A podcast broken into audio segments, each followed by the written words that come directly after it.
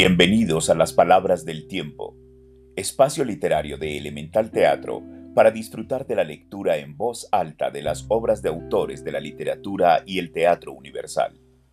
En este primer episodio disfrutaremos de la lectura de La Hora del Diablo de Fernando Pessoa, narración de John Viana. La Hora del Diablo, Fernando Pessoa. Salieron de la estación y cuando llegaron a la calle, ella se asombró al ver que estaba en la misma calle en la que vivía a pocos pasos de casa. Se detuvo. Luego se volvió hacia atrás para expresar ese asombro a su compañero, pero detrás no había nadie. La calle presentaba un aspecto lunar y desierto, y no había un edificio que pudiera ser o parecer una estación terminal de trenes aturdida, somnolienta, pero interiormente despierta y alarmada, fue hasta su casa. Entró, subió. En el piso de arriba encontró a su marido, que aún estaba despierto. Estaba leyendo en su despacho y cuando ella entró dejó el libro a un lado. Ella le dijo, Todo ha ido muy bien, el baile ha sido muy interesante. Y añadió antes de que él preguntara, unos conocidos que había en el baile me han traído en automóvil hasta el principio de la calle. No he querido que me acercaran hasta la puerta. Me he bajado allí mismo, he insistido. Ay, qué cansada estoy. Hizo un gesto de gran cansancio y fue a acostarse, olvidándose de dar un beso. Su hijo, cuando nació, nació con un aspecto normal y no tardó en revelar que era un hombre con talento. Sus poemas tienen una apariencia extraña y lunar. Se cierne sobre ellos un deseo de grandes cosas, como si fuera alguien que un día se hubiera cernido sobre todas las ciudades de la tierra. Sus versos evocan una visión de grandes puentes que no puede explicarse con ninguna experiencia que se le conozca. Y en una ocasión, en un poema que escribió casi en sueños, dijo que le tentaron con algo, como a Cristo, en las grandes alturas desde las que se ve el mundo. Abajo, a una distancia más que imposible, como astros dispersados, había unas grandes manchas de luz, ciudades sin duda de la tierra. El diablo las señaló. Son las grandes ciudades del mundo. Aquella es Londres, y señaló una abajo en la distancia. Aquella es Berlín, y señaló otra. Y aquella allí es París.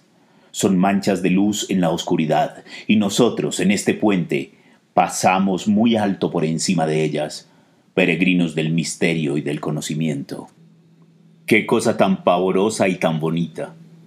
¿Qué es todo aquello de allá abajo? Aquello, señora mía, es el mundo. Este es el lugar desde el que tenté a su Hijo Jesús, por incumbencia de Dios, pero no dio resultado como yo esperaba, porque el hijo era más iniciado que el padre y estaba en contacto con los superiores incógnitos de la orden. Fue una prueba, como se dice en lenguaje iniciático, y el candidato se portó admirablemente. No lo he entendido bien. Entonces, en realidad tentó a Cristo desde aquí. Así es. Está claro que allí donde ahora hay un valle inmenso, entonces había una montaña. En el abismo también hay geología. Aquí, por donde estamos pasando, estaba la cima. ¿Cómo me acuerdo? El Hijo del Hombre me repudió como hiciera Dios. Seguí porque era mi deber el consejo y la orden de Dios. Le tenté con todo lo que existía. Si hubiera seguido mi propio criterio, le habría tentado con lo que no existe. Así, la historia del mundo en general y la de la religión cristiana en concreto tal vez habrían sido diferentes, pero ¿qué pueden hacer contra la fuerza del destino, arquitecto supremo de todos los mundos, el Dios que éste creó y yo, el diablo territorial que al negarlo lo sustenta? Pero ¿cómo puede sustentarse algo por negarlo? Es la ley de la vida, señora mía. El cuerpo vive porque se desintegra sin desintegrarse del todo. Si no se desintegrara segundo a segundo sería un mineral. El alma vive porque es tentada constantemente aunque se resista. Todo vive porque se opone a algo. Pero si yo no existiera, nada existiría, porque no habría a qué oponerse como la paloma de mi discípulo Kant, que al volar en el aire leve pensaba que podría volar mejor en el vacío. La música, la luz de la luna y los sueños son mis armas mágicas. Sin embargo, por música no debe entenderse solo la que se toca, sino también la que queda eternamente por tocar. Tampoco debe suponerse que al hablar de la luz de la luna solo me refiero a la que emite la luna y convierte los árboles en grandes perfiles. Existe otra luz de la luna, que el propio sol no excluye y oscurece en pleno día lo que las cosas fingen ser. Solamente los sueños son siempre lo que son. Es el lado de nosotros en el que nacemos y en el que siempre somos naturales y nuestros. Pero si el mundo es acción, ¿Cómo puede ser que el sueño forme parte del mundo? Es que el sueño, señora mía, es una acción convertida en idea, y por ello conserva la fuerza del mundo y rechaza la materia, que es el estar en el espacio. ¿Acaso no es cierto que en nuestros sueños somos libres? Sí, pero despertarse es triste. El buen soñador no despierta. Yo nunca he despertado. Dudo incluso que el propio Dios no duerma. Ya me lo dijo una vez. Ella lo miró sobresaltada y de súbito tuvo miedo, una expresión de lo más profundo del alma que nunca había sentido. Pero, al final, ¿quién es usted? ¿Por qué va disfrazado así? Contestaré con una sola respuesta a sus dos preguntas. No voy disfrazado. ¿Cómo? Señora mía, yo soy el diablo. Sí, soy el diablo, pero no me tema ni se sobresalte. Y con una mirada fugaz de terror absoluto, en la que había un placer nuevo y vacilante, de repente se dio cuenta de que era verdad. Así es, soy el diablo. Pero no se asuste porque soy realmente el diablo, y por eso no hago daño a nadie algunos de mis imitadores, tanto en la tierra como sobre la tierra, son peligrosos, como todos los plagiadores porque no conocen el secreto de mi forma de ser. Shakespeare, a quien inspiré muchas veces, me hizo justicia. Dijo que yo era un caballero. Así que esté tranquila, pues está a salvo en mi compañía. Soy incapaz de pronunciar una palabra de hacer un gesto que pueda ofender a una señora. Cuando no era así por mi propia naturaleza, Shakespeare me obligaba a hacerlo, aunque en realidad no era necesario. Existo desde el principio del mundo y desde entonces soy un ironista. Ahora bien, como usted debe de saber, todos los ironistas son inofensivos, salvo si quieren usar la ironía para insinuar alguna verdad. Yo nunca he pretendido decirle la verdad a nadie, en parte porque de nada sirve y en parte porque no la conozco. Creo que mi hermano mayor, Dios Todopoderoso, tampoco la conoce. Sin embargo, esos son asuntos de familia. Tal vez no sepa por qué la he traído hasta aquí en este viaje sin objeto real ni propósito útil. No ha sido como parecía que iba usted a pensar para violarla ni para seducirla. Además, no podría. Esas cosas ocurren en la Tierra porque los hombres son animales. Dada mi posición social en el universo, sería imposible, no porque la moral sea mejor, sino porque nosotros los ángeles no tenemos sexo, y esa es, al menos en este caso, la garantía principal. Así que puede estar tranquila, porque no le faltaré al respeto. Sé muy bien que hay otras formas de faltar al respeto accesoriales e inútiles, como las de los novelistas modernos y las de la vejez. Pero incluso esas se me niegan porque mi falta de sexo data del principio de todas las cosas y nunca he tenido que pensar en ello. Dicen que muchas hechiceras han tenido relaciones conmigo, pero es falso en realidad han tenido relaciones con su propia imaginación, que en cierto modo soy yo. Así pues, usted esté tranquila. Corrompo, es cierto, porque hago imaginar, pero Dios es peor. cuando menos en un sentido, porque creó el cuerpo corrompible, lo cual es mucho menos estético. Los sueños al menos no se pudren, pasan. Mejor así, ¿no es cierto? Eso significa el arcano 18. Confieso que no conozco bien el tarot, porque aún no he conseguido aprender sus secretos de las muchas personas del mundo que lo entienden a la perfección. 18. Mi marido tiene el grado 18 en la masonería. De la masonería no, de un rito de la masonería. Sin embargo, a pesar de lo que se ha dicho, no tengo nada que ver con la masonería, y mucho menos con ese grado. Me refería al arcano 18 del tarot, es decir, de la clave del universo entero, de la que además mi conocimiento es imperfecto, como mi conocimiento de la cábala, de la que los doctores de la doctrina secreta saben más que yo. Pero dejemos este tema que es puramente periodístico. Recordemos que soy el diablo. Seamos pues diabólicos. ¿Cuántas veces ha soñado conmigo? Que yo sepa nunca, respondió María, sonriendo mirándolo con los ojos muy abiertos.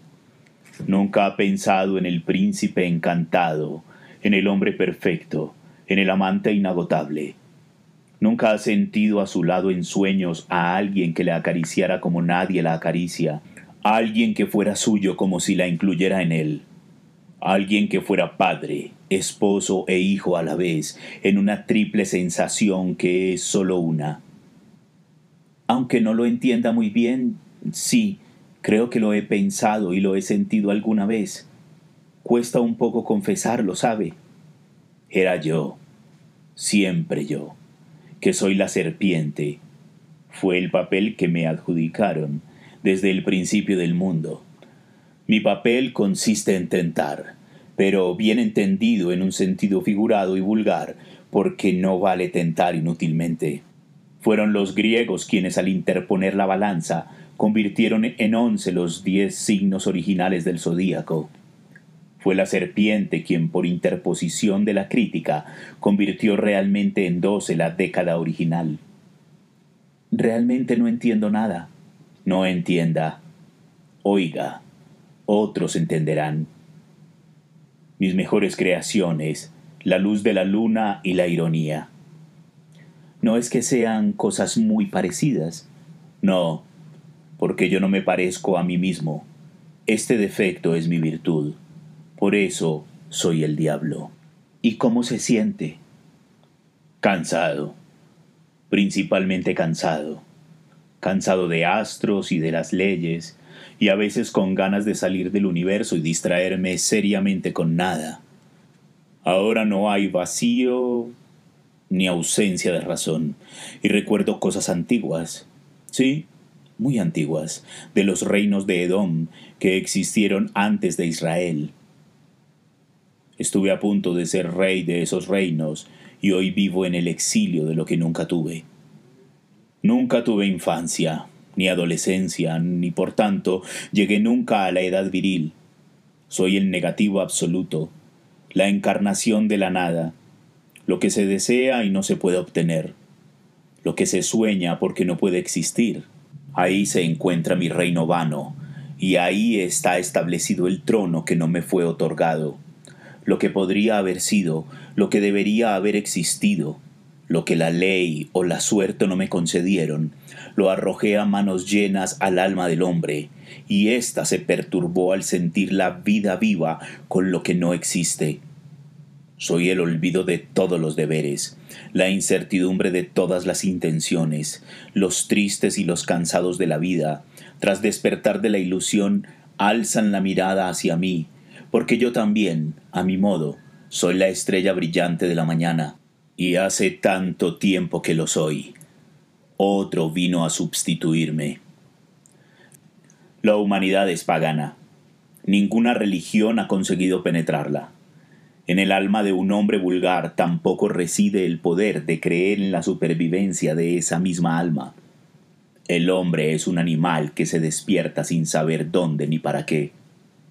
Cuando adora a los dioses, los adora como si fueran amuletos Su religión es sortilegio. Así ha sido, así es y así será.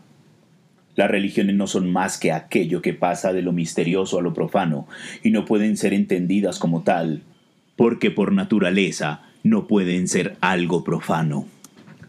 Las religiones son símbolos y los hombres entienden los símbolos, no como vida que son, sino como cosas que no pueden ser. Propician a Júpiter como si éste existiera, nunca como si viviera. Cuando se derrama sal, se echa una pizca con la mano derecha por encima del hombro izquierdo. Cuando se ofende a Dios, se rezan unos cuantos Padres Nuestros. El alma sigue siendo pagana y Dios aún está por exhumar. Pocos han depositado la acacia, la planta inmortal, sobre el túmulo para levantarlo después, llegada la hora. Pero esos son los que, por saber buscar, fueron elegidos para hallarlo. El hombre no difiere del animal más que en saber que no lo es. Es la primera luz que no es más que oscuridad visible. Es el fin porque es descubrir con la vista que se ha nacido ciego. Así, el animal se vuelve hombre por la ignorancia que nace en él. Son eras sobre eras, y tiempos tras tiempos, y solo hay que andar sobre la circunferencia de un círculo que alberga la verdad en el punto del centro. El principio de la ciencia es saber que ignoramos. El mundo, que es el lugar donde estamos, la carne que es lo que somos, el diablo que es aquello que deseamos. Los tres, en un momento culminante, mataron al maestro que íbamos a ser, y aquel secreto que él guardaba para que nos convirtiéramos en él, ese secreto se perdió. Yo también, señora mía, soy la estrella brillante de la mañana. Ya lo era antes de que Juan hablara, porque hay un Patmos antes de Patmos y misterios anteriores a todos los misterios. Sonrío cuando piensan, pienso, que soy Venus en otro esquema de símbolos. Pero ¿qué más da? Todo este universo con su Dios y su diablo, con los hombres y las cosas que ellos ven, es un jeroglífico que quedará por descifrar eternamente.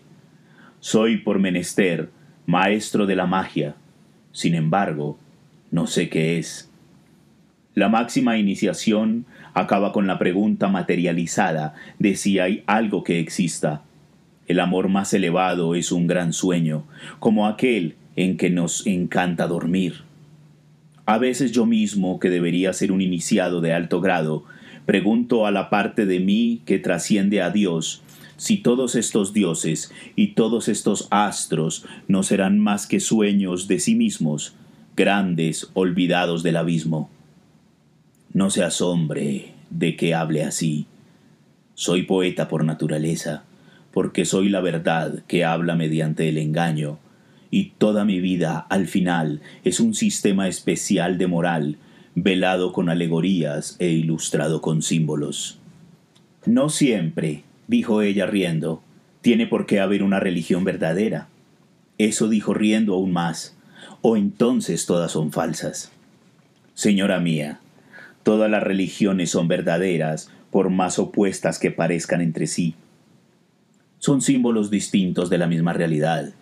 Son como la misma frase expresada en varias lenguas, de modo que no se entienden los unos con los otros, pero dicen lo mismo. Cuando un pagano dice Júpiter y un cristiano dice Dios, están manifestando la misma emoción con distintos términos del intelecto están pensando de forma distinta en la misma percepción. El reposo de un gato al sol es lo mismo que la lectura de un libro. Un salvaje contempla la tormenta del mismo modo que un judío a Jehová. Un salvaje contempla el sol del mismo modo que un cristiano a Cristo. ¿Y por qué, señora mía? Porque trueno y Jehová, sol y cristiano, son símbolos distintos de una misma cosa. Vivimos en este mundo de símbolos, en el mismo templo claro y oscuro, oscuridad visible, por decirlo de algún modo.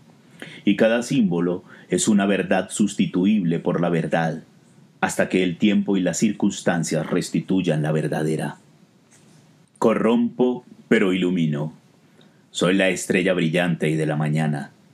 Frase, por cierto, que ya ha sido aplicada dos veces, no sin criterio o conocimiento, a otro que no se parece a mí.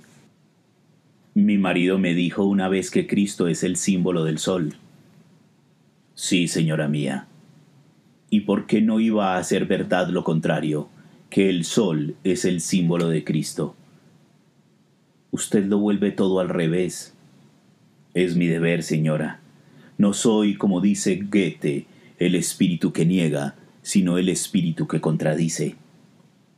Contradecir es feo. Contradecir actos, sí. Contradecir ideas, no. ¿Y por qué? Porque contradecir actos, por malos que sean, es estorbar lo que mueve el mundo, que es la acción. En cambio, contradecir ideas es dar pie a que nos abandonen y caer en el desaliento y de ahí en el sueño y por tanto pertenecer al mundo. Señora, hay tres teorías distintas con respecto a lo que sucede en este mundo. Una es que todo es obra de la casualidad, otra que todo es obra de Dios y la tercera que todo es obra de varias cosas, combinadas y entrelazadas. En general, pensamos en función de nuestra sensibilidad, por eso todo se convierte en un problema del bien y del mal. Hace mucho que soy objeto de muchas calumnias a causa de esa interpretación. Parece que a nadie se le ha ocurrido todavía que las relaciones entre las cosas, suponiendo que existan cosas y relaciones, son demasiado complicadas para que algún dios o diablo las explique, o ambos las expliquen. Soy el maestro lunar de todos los sueños el músico solemne de todos los silencios. Recuerda lo que ha pensado alguna vez al hallarse sola frente a un inmenso paisaje de arbolados bajo la luz de la luna. No lo recuerda porque pensó en mí, y debo decirlo en verdad, no existo. Si algo existe, no lo sé. Las aspiraciones vagas, los deseos fútiles, el tedio que nos produce lo vulgar, aun cuando lo amamos, los aborrecimientos de lo que no aborrece. Todo ello es obra mía y nace cuando me echo a la orilla de los grandes ríos del abismo y pienso que tampoco sé nada. Entonces mi pensamiento desciende, efluvio vago, hasta las almas de los hombres, y ellos se sienten diferentes de ellos mismos. Soy el eterno diferente, el eterno aplazado, lo superfluo del abismo, quedé fuera de la creación. Soy el Dios de los mundos que antes fueron del mundo, los reyes de Miedón que reinaron mal antes de Israel. Mi presencia en este universo es la de alguien que no ha sido invitado. Llevo conmigo recuerdos de cosas que no llegaron a ser, pero casi llegaron a ser. Entonces reinaba la oscuridad y no había equilibrio. Sin embargo, la verdad es que no existo, ni yo ni nada. Todo este universo y el resto de universos, con sus diversos creadores y sus diversos satanes, más o menos perfectos e instruidos, son vacíos dentro del vacío, nadas que giran como satélites en la órbita inútil de ninguna cosa.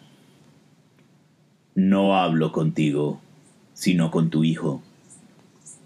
No tengo ningún hijo. Es decir, voy a tenerlo dentro de seis meses, si Dios quiere.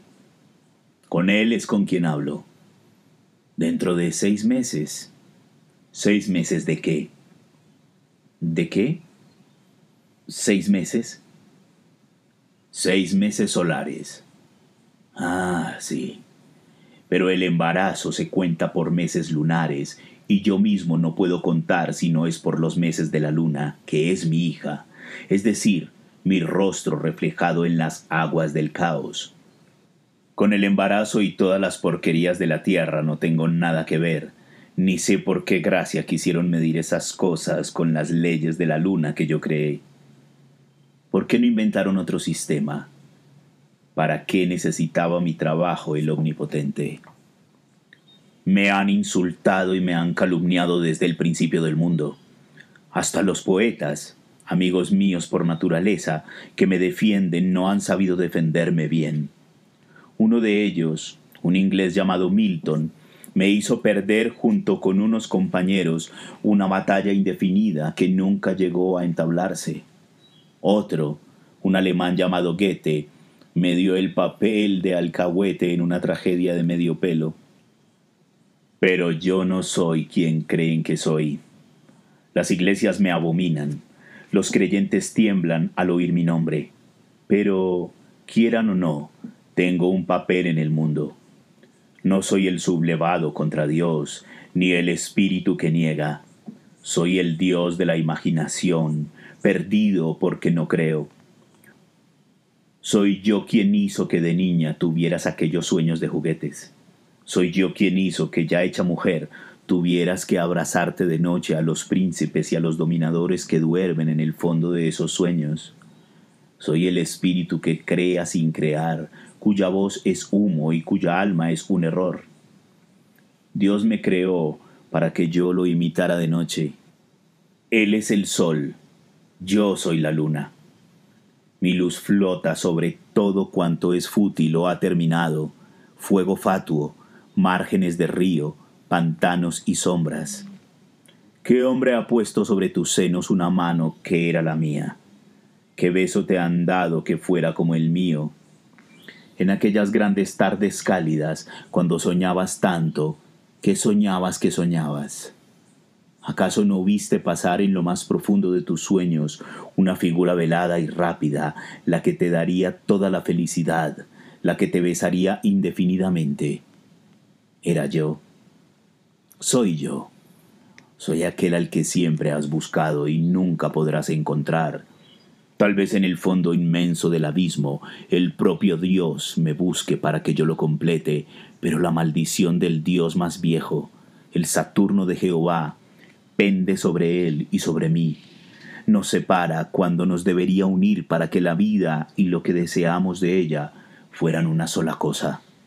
El anillo que llevas y amas, la alegría de un pensamiento vago, sientes que está bien en el espejo en que te ves, no te engañes, no eres tú, soy yo.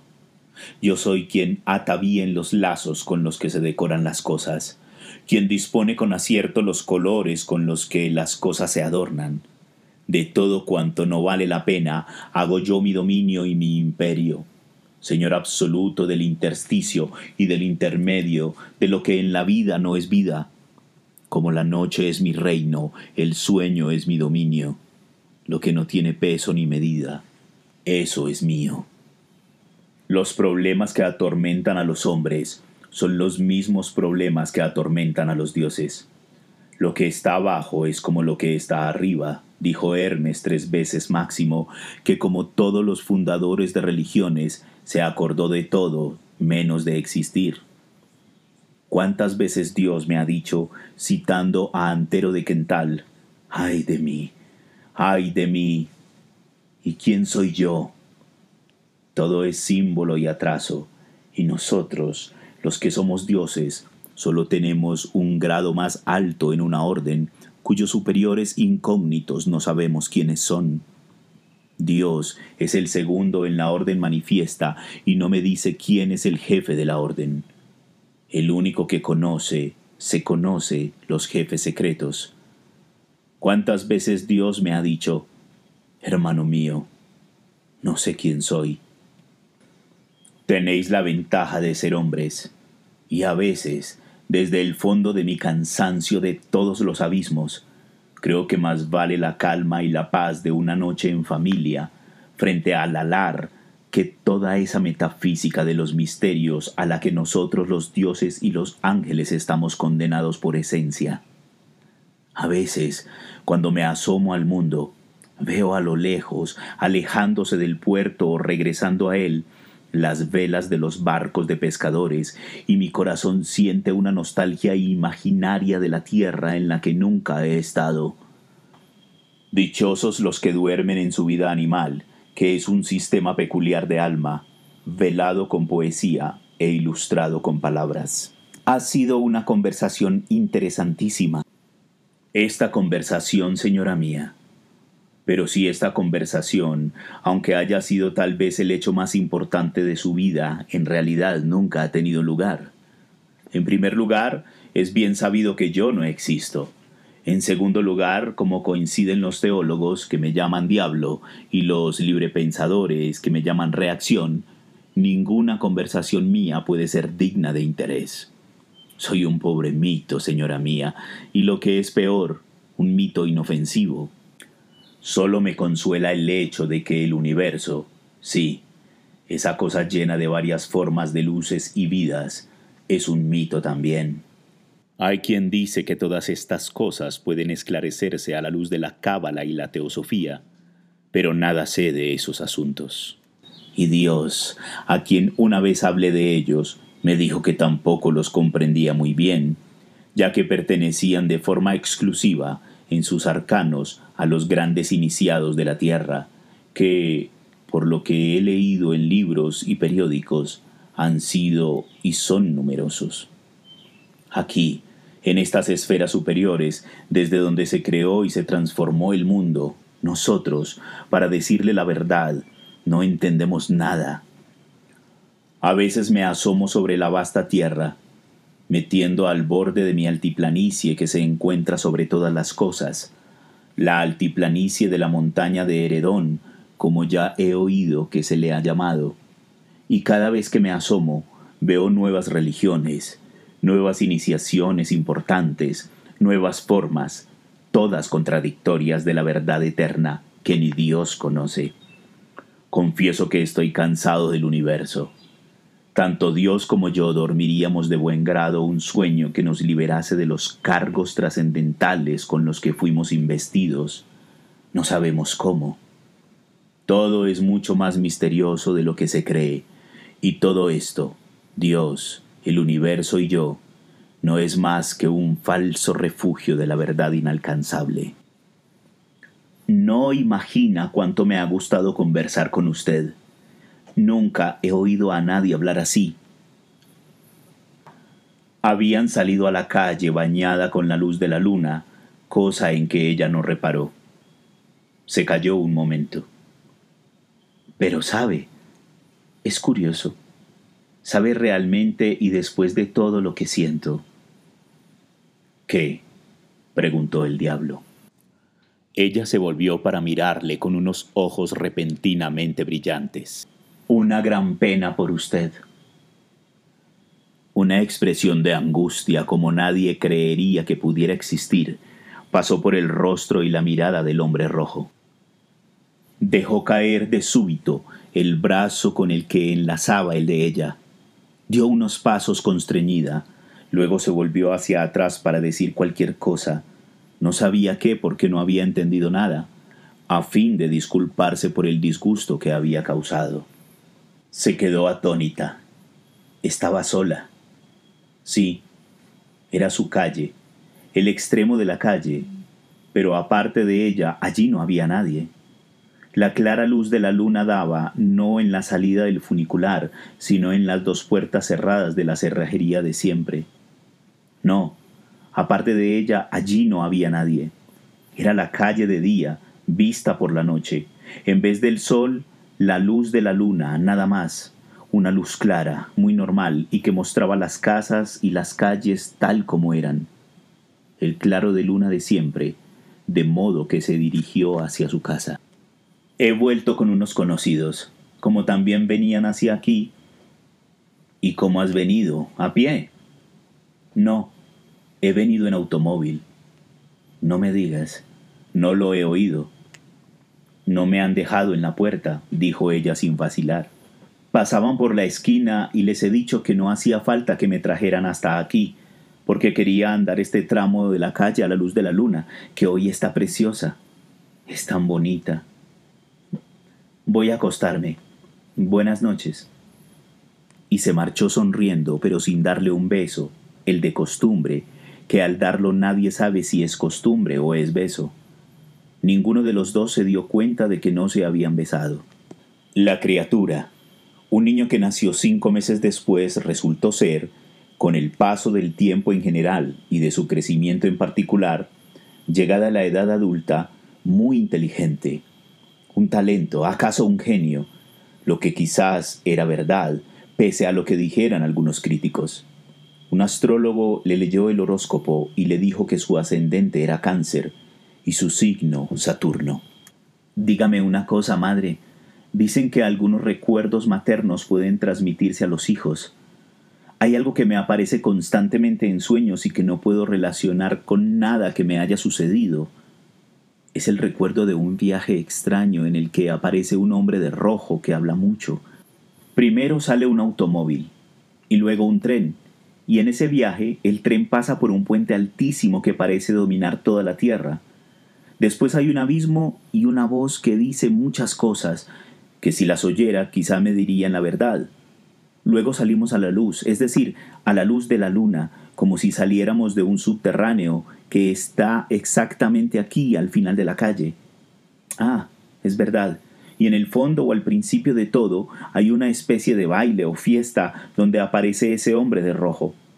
María dejó sobre su regazo lo que estaba cosiendo y volviéndose de cara a Antonia dijo Tiene gracia.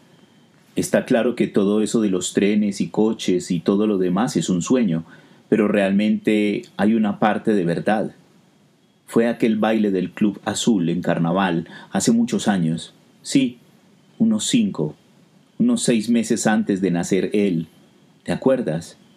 Bailé con un muchacho cualquiera que iba vestido de Mefistófeles, y luego vosotros me trajisteis a casa con vuestro automóvil, y yo me quedé al final de la calle, donde él dice que sale del abismo. Ay, sí, hija, me acuerdo perfectamente.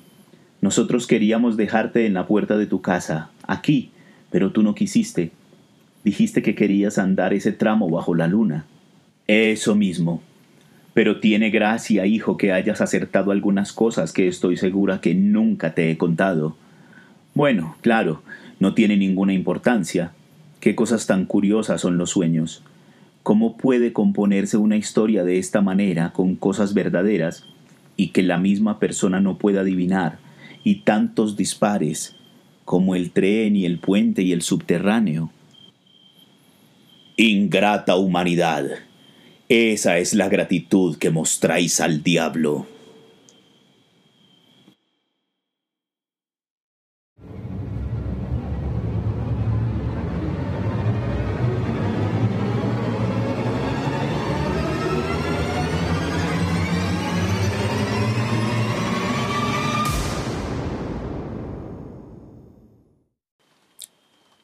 Los esperamos en un próximo episodio de Las Palabras del Tiempo Espacio Literario de Elemental Teatro.